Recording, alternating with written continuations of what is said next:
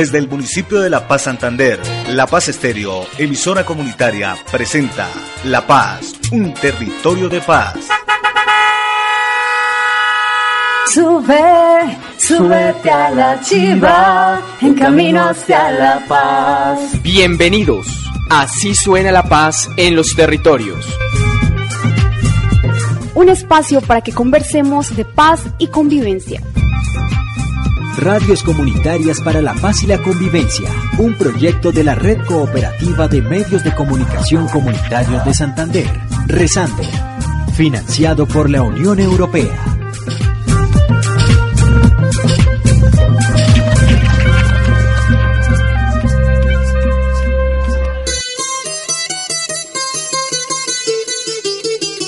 Bienvenidos. Te invitamos a subirte a nuestra chiva, La Paz, un territorio de paz, para continuar nuestro recorrido en la franja Evangelizadores y Artesanos de Paz.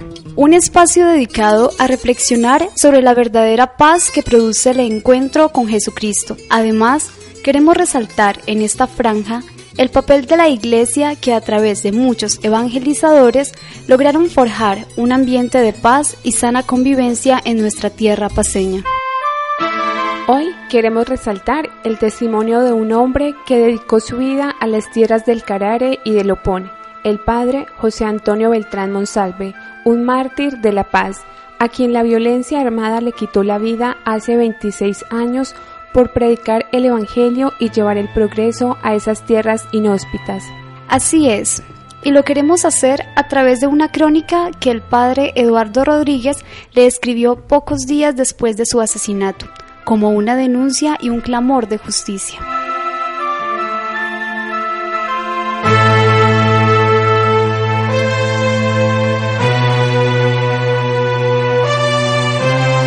Crónica de una muerte inesperada.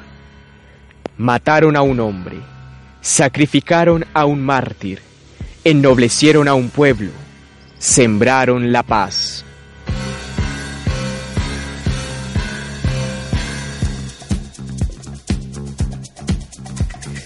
El viernes 27 de septiembre de 1991 inició su último viaje misionero el padre José Antonio Beltrán Monsalve. Montado en su macho fiel y seguro, salió de San Ignacio de Lopón después de almorzar en casa de Reyes y Marien. Allá va por el camino de la tablona la figura del pastor. Va solo, en silencio, montado en un machito blanco. Saluda con palabras suaves al fortuito pasajero que encuentra y toma poco a poco la ruta de la San José y Río Blanco.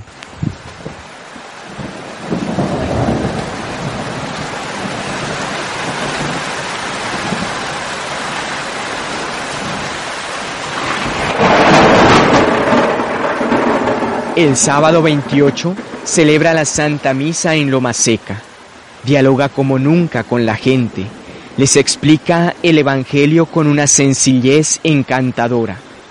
Por la tarde se enrumba hacia los planes de Río Blanco, pasando por selvas y cañadas. Llegó después de entrada la noche a la casa de Polo Garavito. Le gustaba andar de noche, conocía los caminos, confiaba en la seguridad de su cabalgadura y en la bondad de la gente. Disfrutaba compartiendo la vida sencilla, el pan, la amistad de los campesinos, y ellos gozaban al verlo llegar porque sabían que esa visita era una bendición. Con los dueños de casa desahogaba su corazón mientras miraba con gusto unas reses gordas y hermosas, unas plantaciones en crecimiento, o se divertía acariciando un niño. Casi siempre hablaba de sus proyectos, caminos, carreteras, colegios, cooperativas y muchos proyectos que tenía en mente. Hablar del padre Beltrán me trae dolor, pero al mismo tiempo me trae alegría, entre otras cosas por haber podido ser compañero de trabajo de él y él compañero mío. Yo ya llevaba nueve años en el monte, cuando de pronto él le dio también por bajar a la montaña, al Opón, al Carare, a trabajar. Estaba yo de párroco de Santa Elena de Lopón y él entró. Hablamos, dialogamos, organizamos el trabajo y él, eh, con todos sus carismas y con toda la manera que él tenía de trabajar en, en esas tierras, empezó a trabajar. Fuimos muy amigos. Era un verdadero sacerdote, un verdadero misionero, que salía, que salía a buscar a la gente, que caminaba también en un machito que tenía que, que lo llamaba el abejón. Vivía por esos caminos, andando muchas veces de noche, llegando a quedarse en las en las casas de la gente, por eso la gente lo, lo quería mucho y consideraba como una bendición la llegada del padre, del padre Beltrán. Trabajó en Laragua, trabajó en Trochas, trabajó en San Ignacio de Lopón, trabajó en San Juan Bosco de la Verde. Cinco años, casi seis años estuvo trabajando yo ya llevaba nueve años allá cuando él llegó y luego yo estaba allá todavía cuando él lo asesinó la FARC. Tenía una, una visión social de su trabajo. Él tenía varias preocupaciones en todos los lados para suplir y responder a las necesidades de la gente. Por ejemplo, vías. Él era, él era, él trazaba carreteras, trazó carreteras en muchas partes. Él fundó colegios. Hay colegios que llevan su nombre. Él mandaba a los institutos donde se formaban líderes y donde, estudiaban los jóvenes campesinos de esas regiones, los mandaba al Páramo Santander, a Zapatoca Santander, los, los enviaba muchas veces sacando de su bolsillo el dinero para los viajes y para las pensiones de esos, de esos muchachos. Tenía una, una visión social. Quería fundar pueblos y quiso fundar un pueblo en las bocas del río Quiratá y del, y del río Poncito. No alcanzó porque, porque la muerte se lo llevó, porque lo mataron. Pero tenía esos, ese ánimo de fundar pueblos para que fueran centros de servicios para la, para la gente. Y a él lo mató, lo mató la, la FARC, un tiro de fusil. Yo estuve ayudando a buscarlo, ayudando a encontrarlo, y lo, lo encontré y le quité de su sien derecha la masa encefálica que le dejó el tiro que lo, que lo asesinó.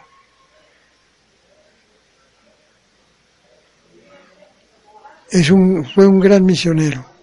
Su sangre, su sangre corrió por esos, esas quebradas y esos ríos y, y son, es un testimonio de cómo se es sacerdote y de cómo uno tiene que estar dispuesto hasta eso, hasta dar la vida.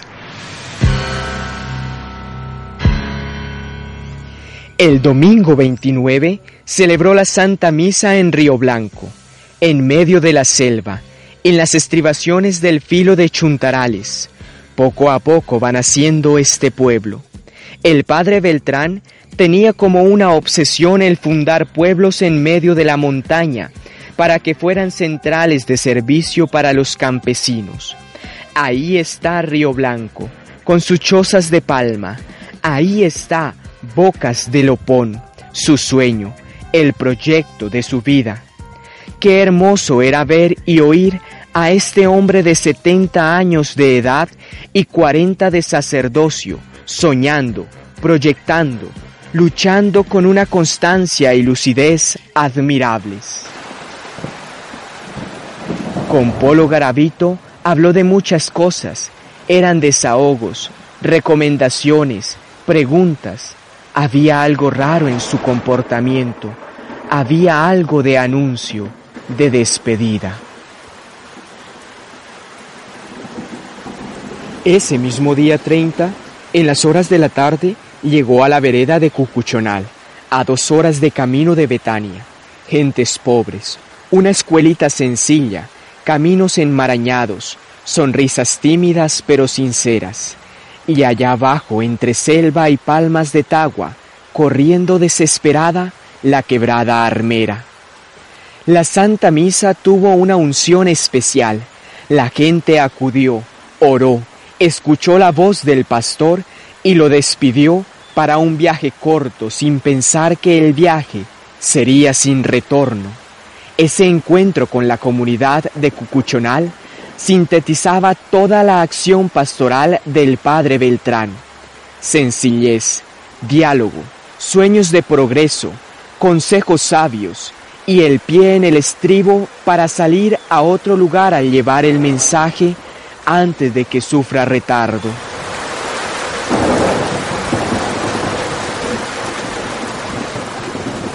Hacia la una y media de la tarde salió rumbo a San Ignacio de Lopón. Tres horas lo separaban del caserío. Ángela le ofreció el almuerzo que él comió con gusto. Montó en el macho blanco, salió al camino real y allí lo esperaban sus asesinos. Lo obligaron a descender del macho y a seguir a pie por un camino abrupto. El macho apareció y en su afán manifestaba que hay seres humanos que son más salvajes que las mismas bestias.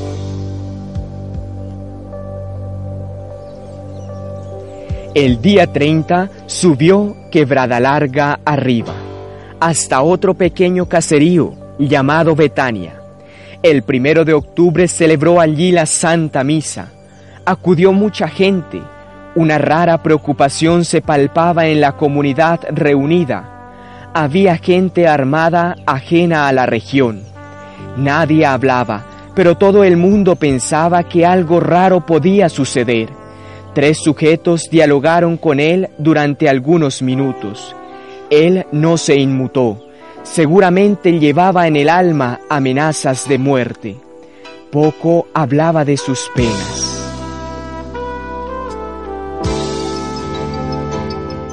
A ver, el padre Beltrán prácticamente no se distinguía entre los campesinos. Esa persona que siempre viajaba en lomo de mula, por su edad, ¿no? Pero muy sencillo. En las familias todo el mundo se sentía bien cuando llegaba, puesto que él comía lo que le dieran, eh, su dormida, lo que fuera, nunca era complicado. Siempre se preocupó por el bienestar de las familias por el progreso de los hogares, que la gente tuviera una mejor vivienda, que tuviera una mejor comida, que se preocuparan entre todo por la educación de sus hijos. Él luchaba y bregaba para que eh, los jóvenes y las jóvenes fueran a estudiar y se prepararan y fueran personas que no tuvieran que vivir como el mismo situación que vivían los campesinos en ese momento, sino que tuvieran, surgieran y tuvieran un mejor porvenir.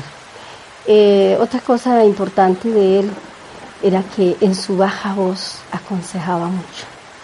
Era un gran consejero, era una persona que se le veía mucha tranquilidad, mucha paz.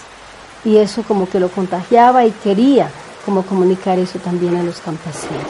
Amaba mucho, mucho la tierra, el campo. Eh, quería que hubiera eh, pueblitos, que tuvieran la gente las cosas más necesarias cerca y por eso él como que de las cosas que lo intrigaba y quería siempre era que se fundaran pueblitos, caseríos, que hubiera carretera, que la gente eh, tuviera lo necesario para diario vivir. Lo que sigue fue el sacrificio. Allá, abajo de unos peñascos, en la orilla de una quebrada, con la cabeza atravesada por un disparo de arma de fuego, con claras muestras de tortura, encontraron su cadáver los buenos campesinos que angustiados lo buscaron durante 20 horas.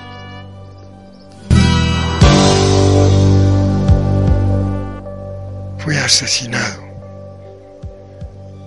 en la montaña, en la orilla de la quebrada Cucuchonales. Un tiro de fusil por la oreja izquierda y le salió en la sien derecha. Lo bajaron de, de la cabalgadura en la cual venía, lo llevaron por un monte, lo bajaron hasta la quebrada, lo bajaron quebrada abajo y lo encontramos acostado en unas piedras con la masa encefálica afuera en la sien derecha. ¿Por qué mataron al padre José Antonio Beltrán? Lo mataron porque era un profeta, porque amó a los pobres hasta la muerte, porque decía la verdad como Juan Bautista, porque en su silencio habitual gritaba el Evangelio con su vida. ¿Quién mató al padre José Antonio? No fue solamente la situación de violencia, la violencia generalizada. Al padre José Antonio lo mató la guerrilla, lo mató las FARC. El martirio es un don de Dios, es una palma que se debe merecer. El padre José Antonio recibió el don y mereció la palma. En medio del dolor y del horror, levantamos nuestra voz de saludo al mártir de la paz, al mártir del progreso, cuyo recuerdo acompañará para siempre el corazón de los campesinos, el corazón del Opón. Mataron a un hombre, sacrificaron a un mártir, ennoblecieron a un pueblo, sembraron la paz. Hemos llegado al final de nuestro programa y queremos dejarlos con una frase del Papa Francisco. Abandonar es la salida de los débiles, insistir es la alternativa de los fuertes.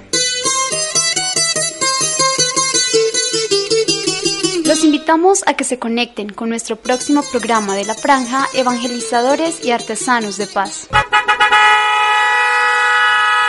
Sube, súbete a la chiva, en camino hacia la paz. Así suena la paz en los territorios. Un espacio para que conversemos de paz y convivencia. Los invitamos a estar atentos a nuestro próximo programa.